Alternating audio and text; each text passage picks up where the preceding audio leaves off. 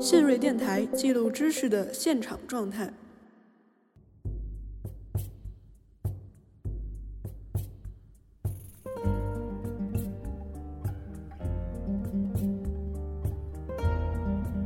这个祖母讲提到的一个观点，就是说有祖母参与，呃，对孩子的抚养是比只有父母参与的这样的一个抚养，这个孩子他的存活率，然后包括孩子的呃呃后续的各项这种身体的机能啊之类的指标是要更好的。就就是说从进化上，我们其实并没有一个呃呃叫做厌老的机制，更多的我会认为它是和社会文化是有一定的关系的。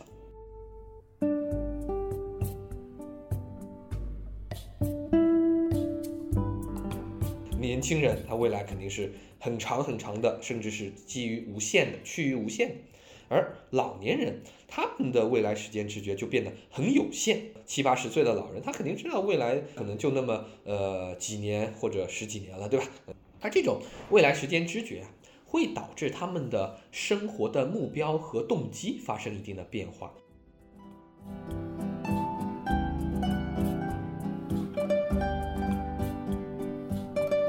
我们每一个人，他都希望的是通过自己的照料来把一个人变好。但是其实 Alzheimer's disease 大家都知道，现在没有特效药，它只能变得更差，不可能变得更好。所以呢，对于这个照料者来说，会产生一种无力感，这个是特别影响他们的心理健康的。所以呢，就是对于呃照料者的建议是，可能要定期的去给自己放个假呀，去找找人来呃帮帮手啊。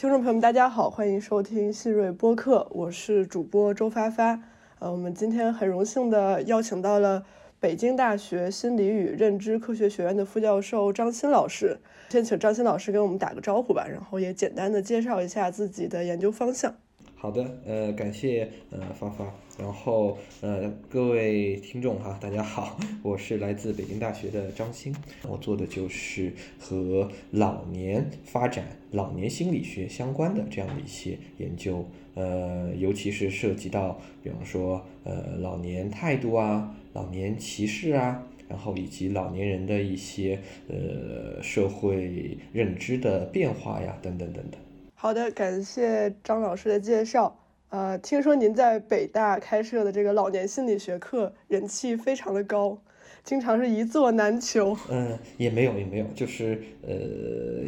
得得看不同的学期，就有有些学期有的同学们比较感兴趣。没有没有，您谦虚了，您谦虚。就是呃，如果说您开设的是恋爱心理学呀，像这种离学生的生活比较近的课。就是如果这个课比较的人气高，大家还可以理解。但是您开设的是老年心理学，其实，在我们一般人看来，距离学生的生活比较远，然后也是这种传统意义上比较偏门的一个心理学的分支。那您有没有想过，就是呃，学生对这门课感兴趣的原因？除了您个人的人格魅力之外，您觉得您的学生啊，他们选修这门课主要是对？老年心理的哪个或者哪些话题最感兴趣呢？我是零二年上的本科嘛，然后那个时候，其实，在北大，我们呃主要的一个必修课叫做发展心理学，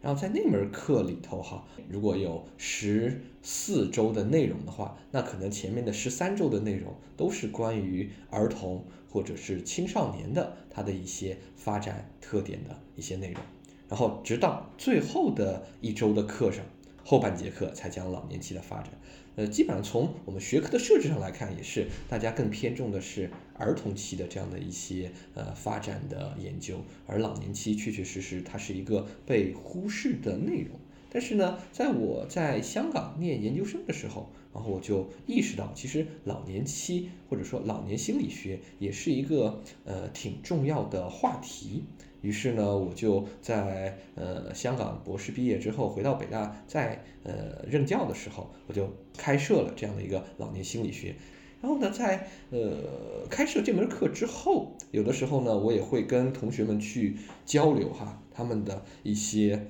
呃体会啊，或者是一些心得呀，或者是一些想法呀，嗯，其实大家对于老年呢，主要是一个好奇，好奇什么呢？好奇的就是，哎，我怎么去跟自家的长辈，比方说爷爷奶奶去相处，或者呢是，哎，我怎么去理解哈现在的在社会上的很多的一些与老年人相关的现象，这个是同学们比较感兴趣的。举个例子来说吧，他们就会说说，哎，为什么人老了之后？他就好像就变得特别的固执，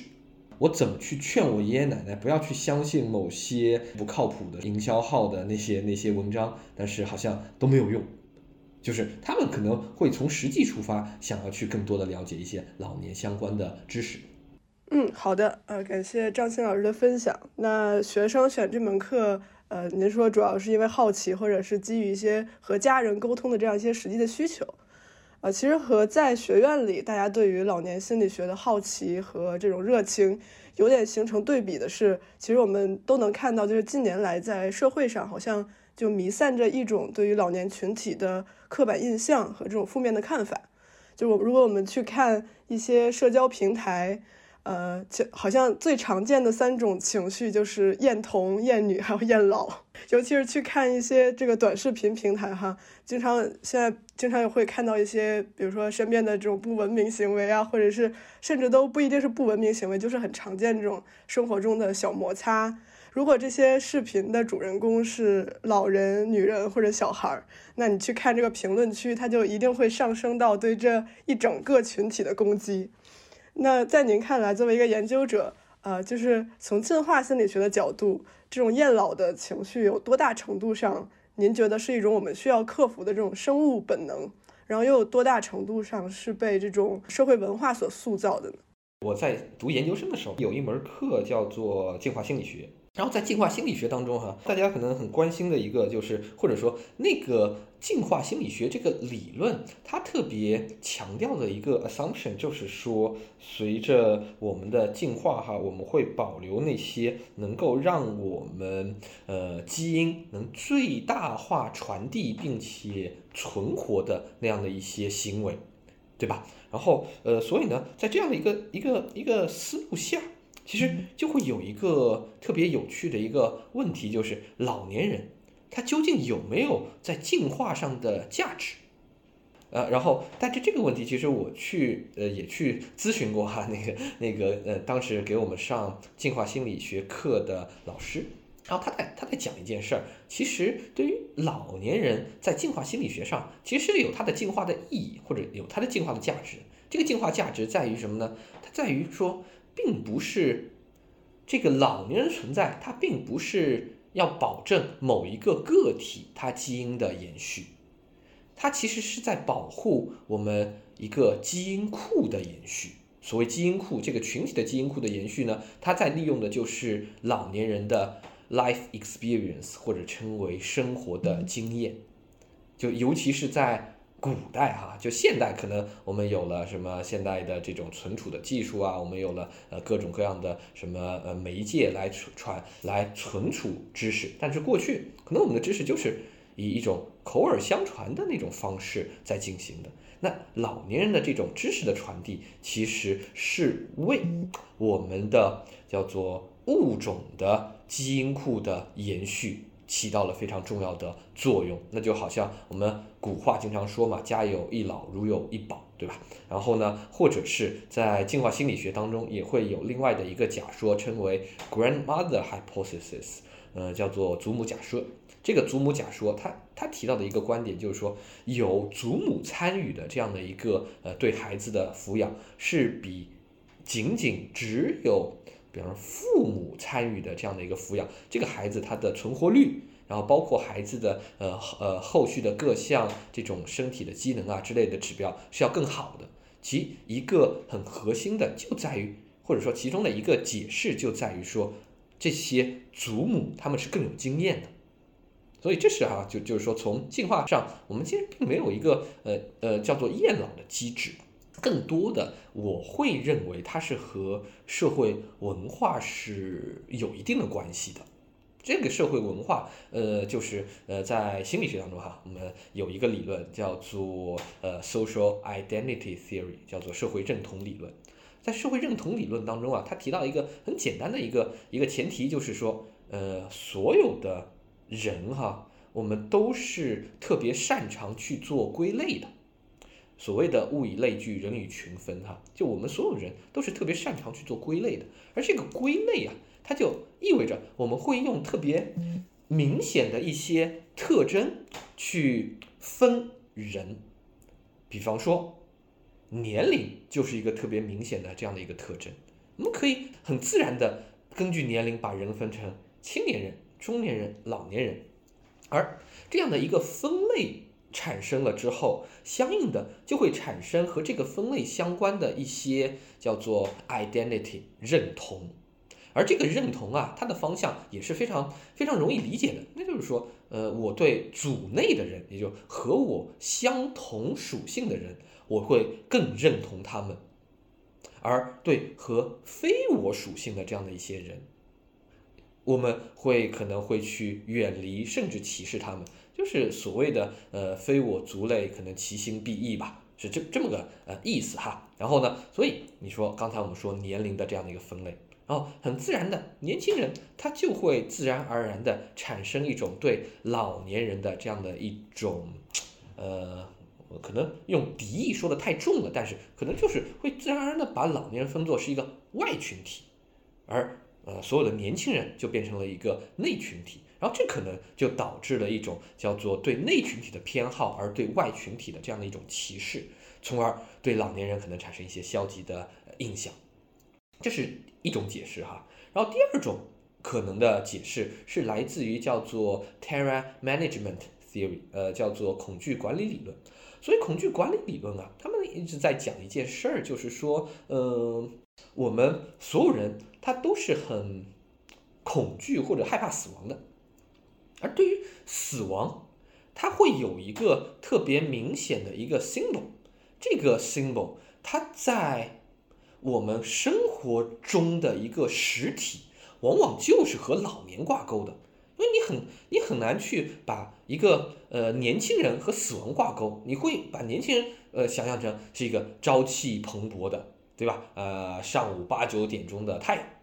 而老年人，哎，他就很典型的就会就会说，哎，这个老年人他就就是离死越来越近了，就很多的那种漫画作品里面也是把老年画成那种形容枯槁啊，甚至有一些呃言语当中会说什么半截身子入土啦。其实这这个就是一个很典型的和死亡相挂钩的一个形象，而所有人他其实都是很害怕死亡的，怎么去对抗这种对害对死亡的害怕呢？很简单的一个道理就是我 distancing 和死亡有关联的这样的一些 symbols，对吧？就是我我就把把把和死亡相关的这这些意象我都从我的生活中清除出去，我可以不去参加任何的葬礼。我可以不去接触任何和死亡什么坟墓啊这些，我我也不去。然后呢，甚至是啊，我把我把和死亡呃关联最高的这个老年人从我的生活中排除出去，诶，这个自然而然也可能产生一定的对老年的这样的一种恐惧。非常感谢张老师刚才从进化心理学和社会心理学两个层面给我们来分析呃社会上存在的这种厌老的情绪。呃，那接下来可不可以请张老师再？帮我们讲讲，就是说这种老年歧视，它会在个人层面和在社会层面上带来哪些负面的后果呢？其实这个负面后果还挺明显的，呃，我就举两个例子吧，就是这些也是我们自己呃实验室的一些研究的结果。然后第一个例子呢，是来自于对年轻人的影响。其实啊，呃，简单来说就是呃我们的消极的一些老年刻板印象。它更多的哈，它可能造成的就是年轻人，呃，刚才说了，他会主动的去远离老年人，然后甚至会对老年人形成一定的歧视，而且这种歧视会带来的是一种呃年轻人角度的一种叫做双标。什么双标呢？我举个例子，比方说，呃，同样都是呃某件事儿，他忘记做了，但是。如果这件事儿哈忘记做某件事儿，它发生在一个年轻人的身上，它带来的结果呢，那可能就是他年轻人会给他找一些外部的原因，说哦，他忘记去买东西了，呃，其实可能是因为他现在手头上事儿太多了，所以呢，他是无意中忘记的。他会给他找一些呃客观的或者叫做一些就是可解释的呃外部的因素。但是如果是你交代一个老年人做某件事儿，然后他也忘记了，这个时候年轻人就会说：“你看，就是因为他是老年人，他那个年龄大了。”然后呢，他的这个这个记忆力下降了，所以导致他这件事儿做不好。而且这样的一种解释，又会进一步去加深年轻人对于老年人的这样的一种刻板印象，消极的刻板印象。所以这是哈，就是对年轻人来说，就是他会这种消极的刻板印象，他会有一个循环不断的加深，而且它会影响对老年人某些行为的解释力，或者是。呃，我们通常呃，或者说在在在之前一直在讨论的，呃，什么坏人变老了，或者老人变坏了这个这个问题，说啊，老年人特别呃会讹人，对吧？去去碰瓷儿什么的。但是你要知道，就碰瓷儿的不光有老年人碰啊，他也有年轻人碰啊，或者中年人碰啊。但是为什么大家不讨论说这些中年人怎么样呢？他反而会更多去讨论老年人碰呢？其实。这个其实反映了大家啊，在一定程度上可能是对于老年人他的行为上就是这么一个双标的，说他就是一个他就是一个这样的一个老而坏的一个人。好，这是第一种哈，就是和呃这个呃消极的老年刻板印象相关的内容。然后呢，第二个我们说哈，这种消极的老年刻板印象，它不光可能影影响年轻人。它可能在一定程度上，呃，还会去影响到老呃老年人自己，呃，怎么影响呢？这个呢，在心理学当中哈，我们把它称为是一种叫做刻板印象威胁。所谓的刻板印象威胁呀，是说，其实你不要小看这个刻板印象，虽然它是来自于年轻人的，他可能啊，在一定程度上，呃，老年人他也能接受到这样的一个刻板印象。而当他接受到这样的一个刻板印象之后，他后续的行为也会受到这样的一个刻板印象的影响，主要就表现为，呃，如果你经常跟老年人说，哎呀，年纪大了，他可能就是记忆力就会下降。然后，如果他一直在听这样的一个呃消极的刻板印象的话，一直接受到这样的一个消极的刻板印象的话，他所表现出来的行为上也会以一种更符合这种刻板印象的预期。在呃表现，比方说，他确确实实在后续的我们的很多的研究发现哈，如果你给老年人两组老年人，一组老年人是说呃呃让他们告诉他们说，哎，年纪大了，呃记忆力就会下降的；另外一组老年人说，哎，其实年纪大了记忆力呃影响并不大。结果你就发现，后续你再给他们进行这个记忆测量的时候，发现第一组人他们的记忆确确实实就受到影响了，就是要比第二组人要差。但明明这两组人我们都是随机的找到的这样的一些呃普通的老年人，他们不应该存在所谓的记忆力的差异。所以这是第二个。然后第三个，我觉得是更有趣的这样的一个呃消极的老年刻板印象的呃影响。那就是呢，这样的一个老年刻板印象啊，它有可能会内化，而这种内化会形成一个叫做 self-perception aging，叫做自我老化态度。而这种自我老化态度啊，它是受到你在年轻的时候所呃感知到的，或者说所持有的这样的一个老年刻板印象的影响的。比方说，你年轻的时候，你持有的是一个比较消极的。老年态度，四十年之后、五十年之后，你就变成那个老年人了，你可能就会在歧视你自己了，而这种歧视变成了叫做消极的自我老化态度。同时，这种消极的自我老化态度，经过研究发现，它可能在一定程度上会去进一步影响到这个人他的心理健康、他的生理健康。它的认知功能甚至会影响寿命，啊，这是一个我觉得是一个挺呃著名的哈，也是一个挺经典的这样的一个呃研究，是二零零二年的一篇研究。然后这个研究他们做了很简单的一一件事儿，就是去追踪了一批中老年人，然后在追踪开始之前呢，给他们测量了一下他们的所持有的这样的一个叫做自我老化态度到底是积极的还是消极的。然后接着就追踪，追踪大概二十多年，然后结果就发现那些持有比较积极的自我老化态度的个体，他们可能在这个追踪后开始后的二十二点六年，大概会有一半的人去世，正常死亡哈，正常死亡。然后呢，如果是那些持有比较消极的自我老化态度的人呢，他们可能在追踪开始后的十五年就有一半的人去世了。然后里外里他们差了得有七点五年。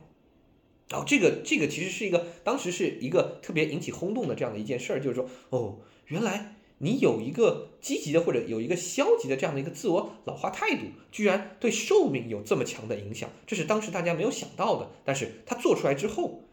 就有后续有很多很多研究都证明了这样的一个结果，那就说明什么？说明这样的一个消极的老化态度，不光伤害到老年人，呃，他的这样的一个叫做刻板印象威胁哈，甚至。年轻人，你别看你现在持有消极的老化呃刻板印象，未来你可能会伤害到的是你自己，所以这是呃我觉得也是更有趣的一个结果。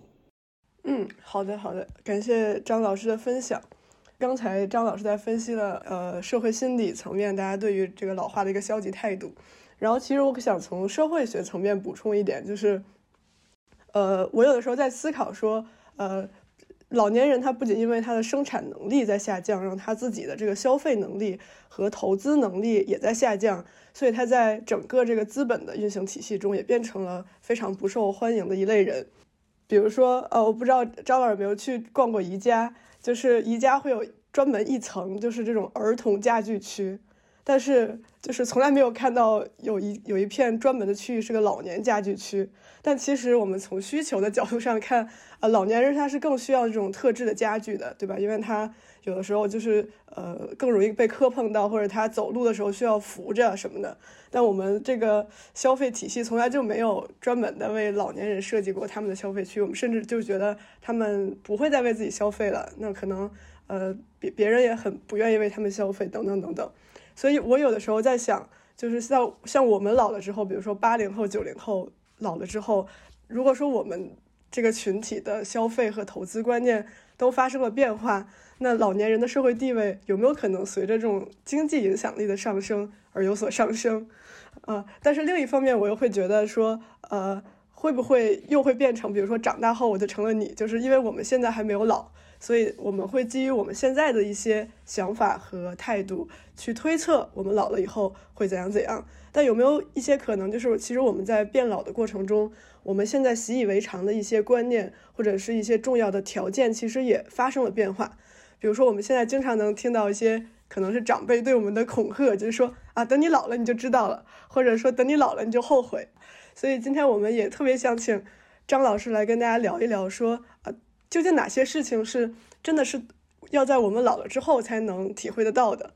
我印象中，您在研究中曾经指出过一个细节，我印象非常深刻，就是说，呃，我们随着年龄的增长，我们对于不同类型的社会关系的依赖程度也会发生变化。比如说，现在有很多研究就表明说，呃，我们老了之后可能会从对于朋友的依赖逐渐转向对亲人的依赖。那您能不能请您给我们详细来讲一讲，说，啊，这个转变是怎么发生的，或者您认为这背后的原因是什么？哦，其实这个是在我们老年心理学当中哈，一个挺重要的一个理论。呃，这个理论呢叫做社会情绪选择理论，是呃在其实是上个世纪九十年代的时候提出来的，由 Stanford 的 Laura Carlson 教授他们呃提出来的。然后这个理论啊，他在讲一件事儿，就是说。其实他们就一直很关心哈，就是说随着年龄的增加，到底老年人他会发生什么样的一些变化，以及这个变化背后的原因。之所以会提出这个理论呢，其实它的一个呃比较直接的一个诱因呢，是来自于在也是上个世纪九十年代所做的一项调查。这个调查呢，呃，很简单的一个问题，就是调查了在美国哈不同年龄段的人他们的主观幸福感。结果呀，这个呃主观幸福感当中哈，在主观幸福感当中，他们发现了一件事儿，就是这个主观幸福感和年龄呈现的是一个叫做 U 型曲线的关系。然后这个 U 型曲线就是说呢，两端高，中间低，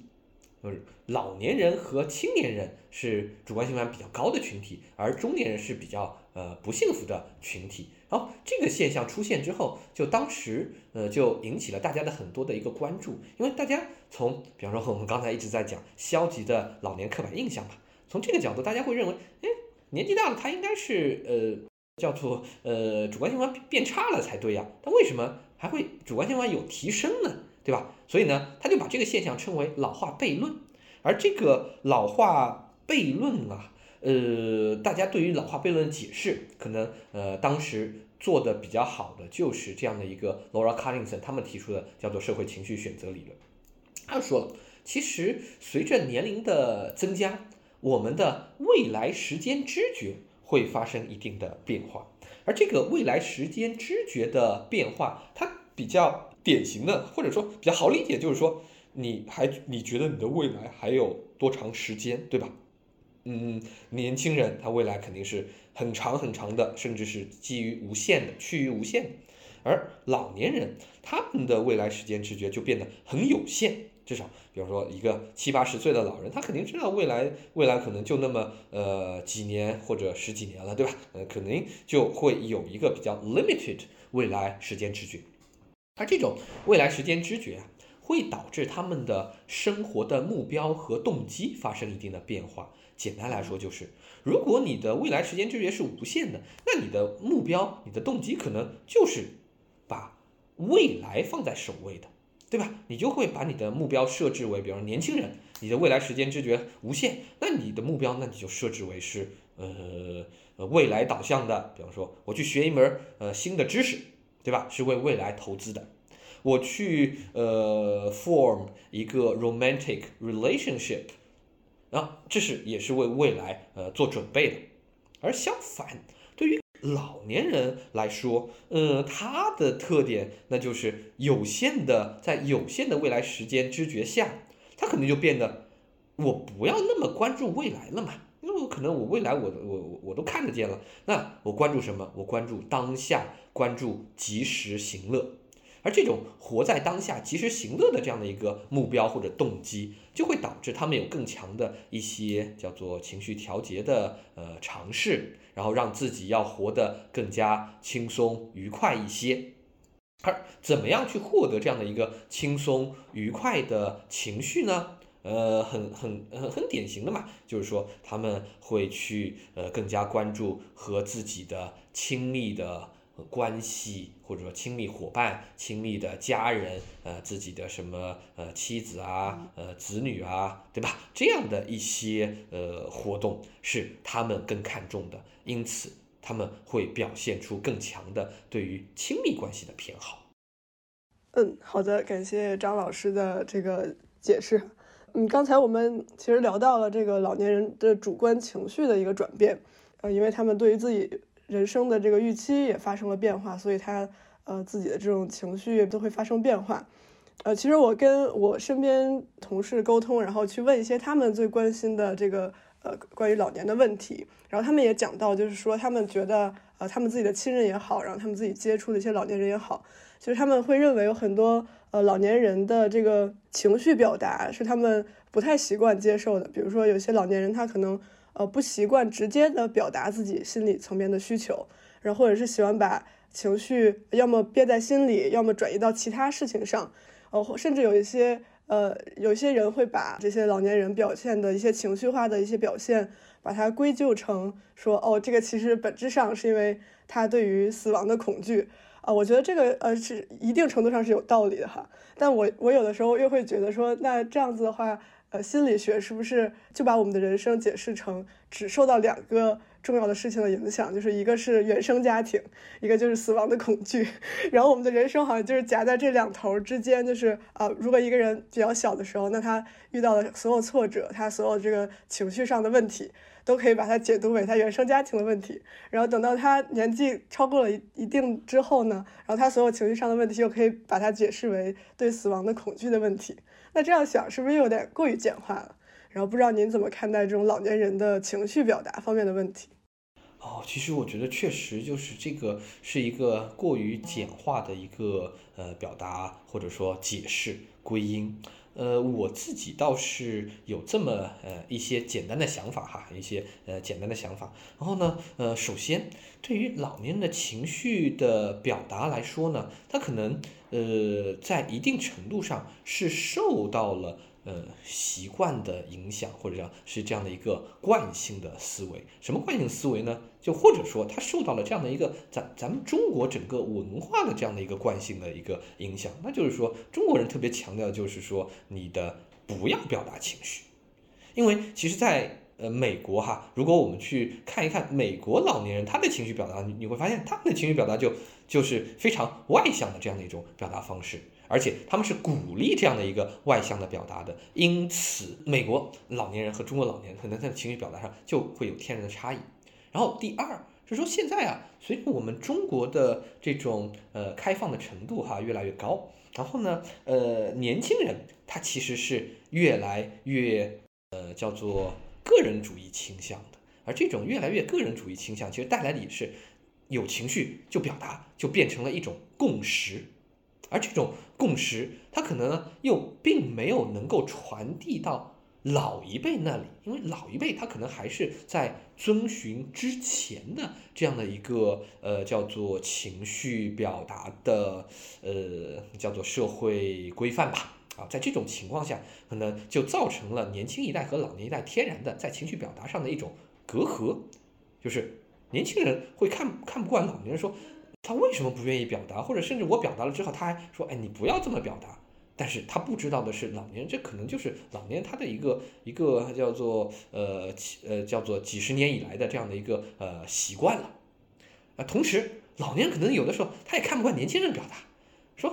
哎呀，现在这些年轻人，你这在公共场所这么这么放肆啊，这么呃大笑，对吧？然后呃那个他不知道就是要要稍微那个呃要叫做喜怒不形于色吗？那就就这些其实都是，其实还是一个叫做呃两代人之间哈，可能在观念上他会有一定的冲突，他会有一定的冲突。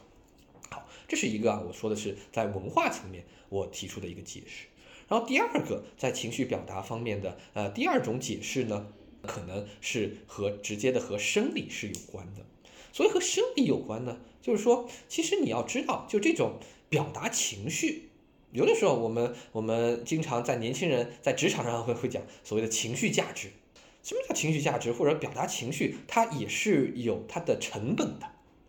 这个成本在于说，你其实你。你有的时候年轻人说，哎，一天呃回到家之后，就是上了一天班，回到家之后特别累，累在哪儿？累在说我要明明不开心的事儿，我还得装开心；明明说我不想笑的，然后呢，在领导面前我还得还还得跟着假笑。你要知道，表达情绪它是有成本的，它是需要消耗你的资源的。而老年人，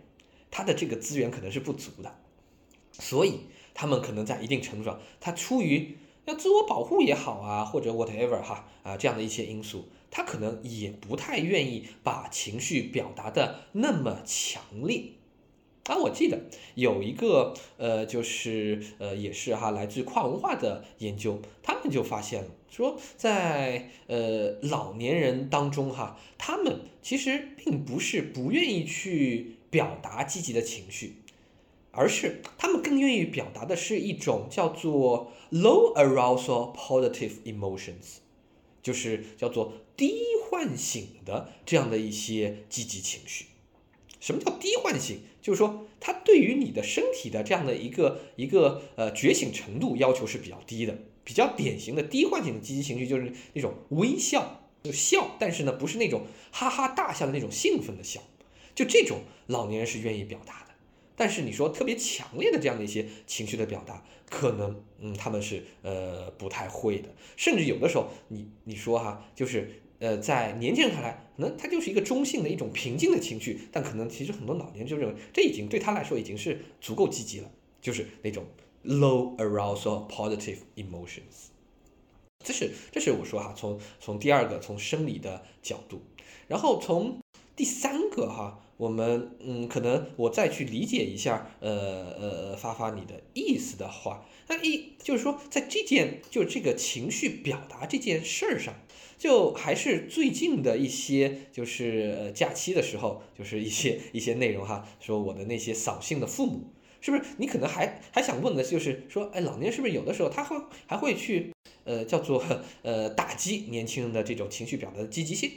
然后在这种情况下呢，我倒是觉得，就是呃呃，一方面哈，我们也是可以去理解，呃，老年人说，呃，他们可能是从苦日子来的，或者呢是说，就他们过去会有一种未来的不不安全感、不确定性，所以呢，他们会表现的会比较保守，在情绪表达会比比较保守，他们会说，哦，这些事儿其实没有必要，那就我就不表达情绪了。但是呢，年轻人他们是呃更愿意去把这件事儿快乐的事儿分享，然后呢分享之后他会感到更快乐。其实这还是一个理念上的冲突。不过我要我要想说的就是，如果年轻人他真的觉得这件事儿让他感到很不舒服，我建议是说可以直接的向老年人提出来，就是告诉他说，哎呀，你看我给你说了这么开心的事儿，你为什么不开心，对吧？就是让他意识到，说他的这个呃呃习惯呢，可能在现在哈，可能是有问题了，或者说是呃不实用了。好，这是一个。然后第二个，如果说老年人说，哎，我就是这样的，呃，然后或者说，哎，我就是就是觉得这个没有必要，那年轻人可以做的事儿，那就是以后就少分享吧。就是说，那你就有你自己的朋友圈，有自己自己的生活圈，然后呢，就就呃和那些叫做扫兴的长辈，对吧？可以呃在这个维度上，在这个分享情绪、分享快乐这个维度上，呃，大概可以呃隔离开。这个呢，对于保持年轻人他的一个良好的心态，可能是有好处的，而且这种隔离可能并不会呃过分的伤害老年人的这样的一个情绪健康。我觉得这个也是可行的一个策略。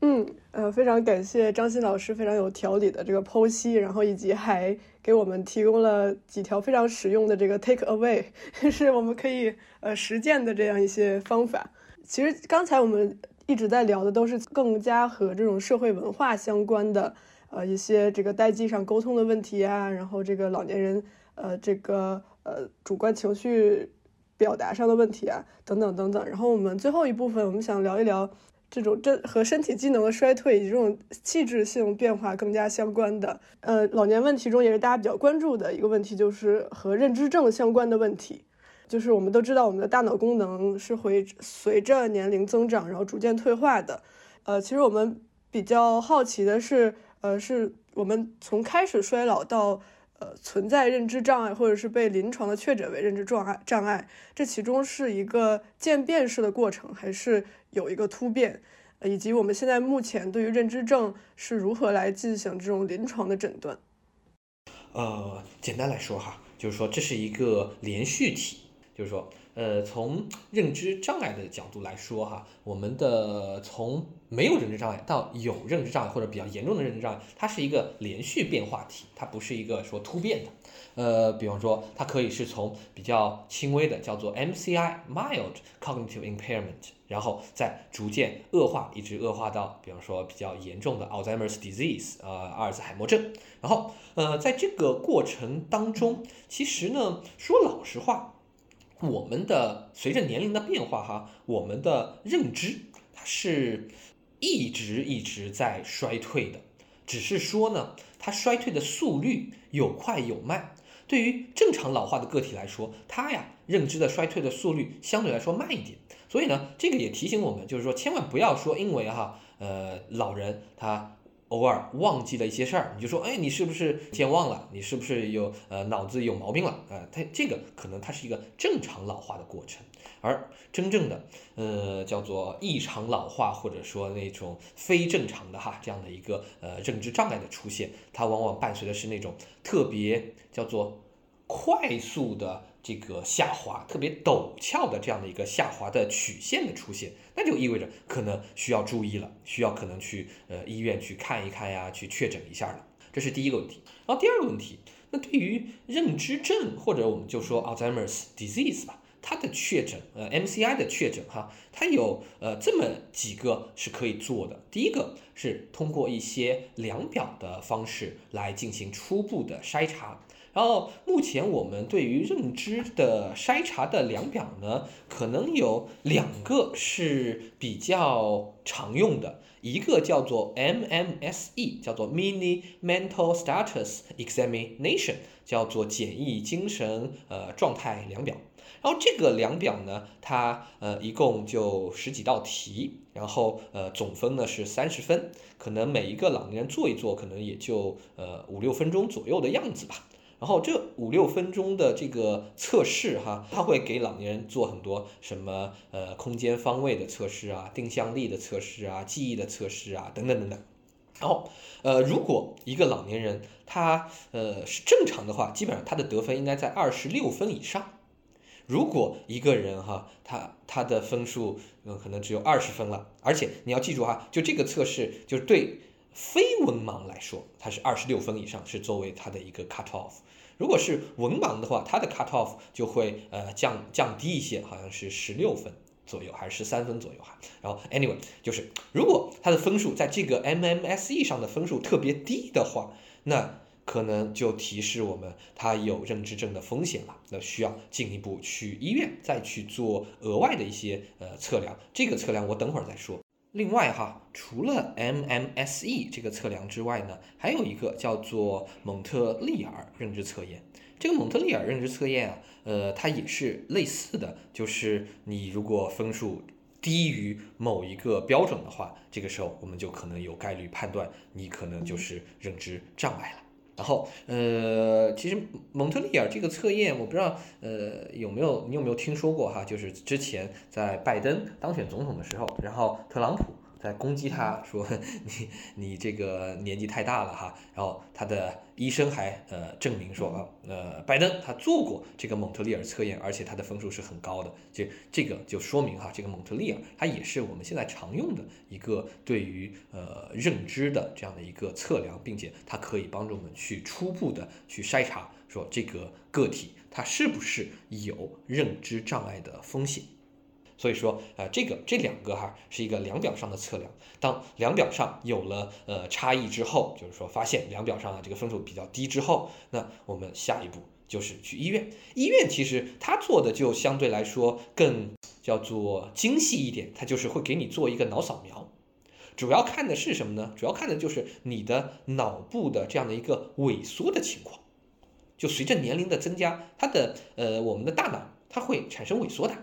而这个萎缩，如果萎缩到一定程度，那可能就意味着你可能是有这种呃呃叫做认知症的风险，甚至是就可以确诊为认知呃障碍了。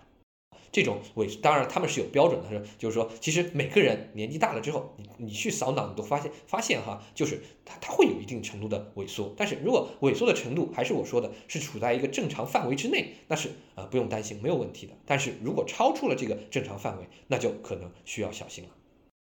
嗯，我刚才听您讲这个呃，不管是量表的方法，然后还是这个扫描脑部的方法，就是它好像是。测评的是你这个综合得分，就是它可能里面考察了很多细致的分项，比如说您刚才讲有这个考验你这个空间认知的能力，可能还有一些记忆和推理判断等等等等方面。呃，我有问题就是，比如说人们可能不同脑区负责不同的这种认知的功能，那这些功能它对于每个人来说，它是同时衰退呢，还是可能根据个体的差异有非常大的不同？就可能。有些人他某一方面功能衰退的更快，然后有一些人他，嗯，他是另一个功能衰退的更快。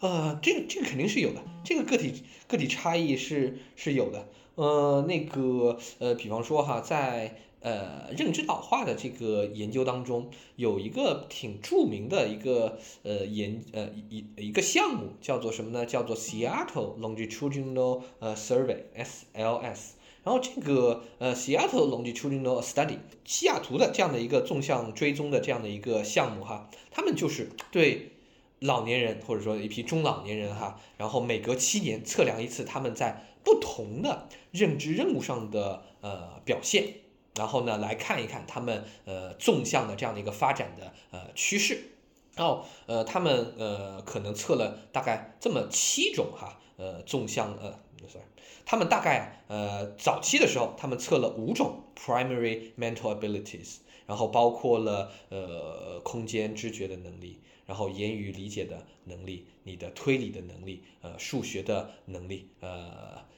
呃，等等等等哈，然后呃，在这五个能力当中，他们发现了一个特点是说，几乎参与这个研究的，因为这个参与研究的人，他的年龄都呃都是呃呃六十岁向上了，然后几乎哈这些所有的人都会出现至少一项能力的衰退，但是你很少能够发现说某个人。他在这五种能力上都出现了衰退，所以就回答你刚才那个问题，就是说他这里是有个体差异的。就有些人他某项，比方说他的空间知觉能力在衰退，但另外一些人他可能更多的是这种什么言语理解能力在衰退。但是每个人不一样，不过你很少发现说他五种能力都衰退的这样的一个人。然后呃，这是第一个我呃呃呃答案哈。然后第二个答案是这样的。是说呢，呃，为什么不同的人他会有不同能力的衰退呢？其实这个背后还是有一个叫做练习效应的存在，就你可以把我们的这种对于脑力的锻炼类比于你平常做一些呃老年人平常做一些什么肌肉方面的锻炼，你就把把这种脑力当做是一个叫做 muscle of mental。就是 mental muscle，对吧？就是你的这种这种认知的或者说精神层面的这样的一个呃呃肌肉。然后呢，你锻炼的越多，你可能在某一块上，你的衰退就会越慢，就会越慢。比方说，有些老年人就说，哎，我特别看重的是记忆力，所以我主动的去呃呃利用哈我的一些方式去训练我的记忆，那可能他的记忆衰退的就比较比较慢。啊，另外一些人他说，哎呀，我特别喜欢的是，呃，这个什么看地图，比方说那些出租车司机的哥，他们老了之后，你会发现，往往这些人他们的空间认知能力，他衰退会比较慢，因为他不断的每天开车，其实他就在不断的训练自己这样的一个 一个叫做空间认知的功能，所以是呃不一样的。嗯，好的，感谢呃张鑫老师的解释。那最后一方面，我们想了解一下，就是呃，这些认知症的出现会对于老年人的心理健康存在什么样的影响，以及呃，我们如何去和这些呃可能存在一些认知症症状的老年人相处，以及怎么样帮他维持一个相对比较健康的心理状态。嗯，其实，呃，这个认知症，如果哈，我把认知症就理解为它是一个叫做 Alzheimer's disease，叫做呃阿尔兹海默症的话，那其实呢，我觉得和这批老年人的相处，它有一个最重要的一个原则，有一个最重要的原则就是把他们当做小孩一样去哄。就是他们的认知功能已经退化到和小孩一样了，所以当做呃小孩去哄，然后同时要把家中的哈一些呃就比较实用的，比比呃把家中的一些什么呃可能对人造成伤害的一些东西给收收好了，千万不要让他拿到拿到，因为这些呃 Alzheimer's disease 它可能会有伤人的倾向。然后，呃，第三哈，就对这些认知症的呃 Alzheimer's disease 的人来说，你可能要注意的是，在晚上，尤其是到傍晚的时候，一定要小心，不要让他们呃独自出门，因为在傍晚独自出门，他们特别容易走失。因为就是 Alzheimer's disease 它有一种叫做黄昏症的一种症状，就这种黄昏症的症状就表现为他们可能早上还稍微清醒一点。然后呢？但是到了呃傍晚，他们开始就是脑子就开始越来越糊涂，然后那个时候特别容易走失。而他们一旦走失，就呃后果就比较严重，后果就比较严重。尤其是你看在北方冬天，他们可能就会就会冻死了，可能就会冻死了。所以呢，就是给这些呃 Alzheimer's disease 的呃患者，你可能得准备。呃，就好像一个孩子一样啊，就就我刚才说的，就像小孩一样，就是给他准备一个胸牌儿，胸牌上写写上紧急联系人的联系方式、家庭住址这些，方便就是有人能够呃帮助到他。好，这是对于 就是那个怎么照顾哈，呃，反而对于 Alzheimer's disease 的呃呃病人来说，我觉得还需要关注一点，就是呃他们的照料者的心理健康，其实也是不容忽视的。因为其实从照料者的角度来说，你可以想象一下，就我们每一个人，他都希望的是通过自己的照料来把一个人给变好，对。但是其实 Alzheimer's disease 大家都知道，现在没有特效药，它只能变得更差，不可能变得更好。所以呢，就会产生对于呃这个照料者来说，会产生一种叫做呃无力感，然后呢挫折感，这个是特别影响他们的呃心理健康的。所以呢，就是对于呃照料者来说，我的建议是，可能要定期的去给自己放个假呀，去找找人来呃帮帮手啊。然后呢，呃，定期的，甚至是如果感到哈那个情绪上出现波动了、不舒服了，那还需要的是更多的一些，比方说专业的心理咨询来帮助你缓解这样的一些情绪的问题。好，这是我先说哈，第一个就是从比较严重的认知症的角度，如果是不那么严重的。或者比比方说只是 MCI 的程度哈，只是一个 mild cognitive impairment，就是那种呃轻度认知障碍的时候，那其实对于老年的照料来说呢，就是它和平时的照料其实并没有过大的差别，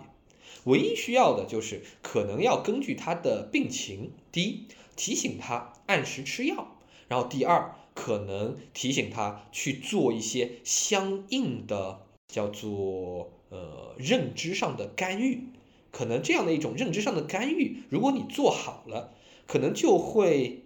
呃，延缓或者是阻断哈他进一步恶化的可能性。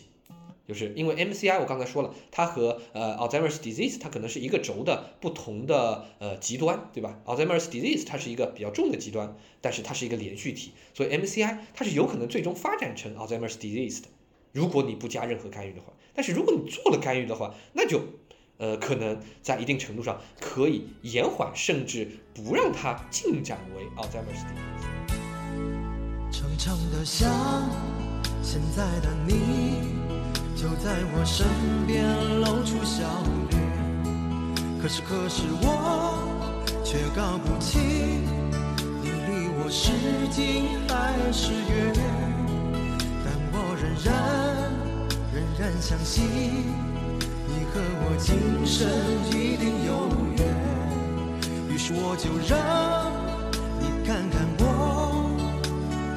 一往情深的双眼。记录知识的现场状态，这里是新锐电台，一档由新锐周报编辑团队策划制作的学者谈话类播客节目。您可以在苹果、小宇宙和荔枝播客 APP 上。搜索新锐电台，订阅我们的节目，也欢迎大家关注新锐周报公众号，获取最新的节目信息。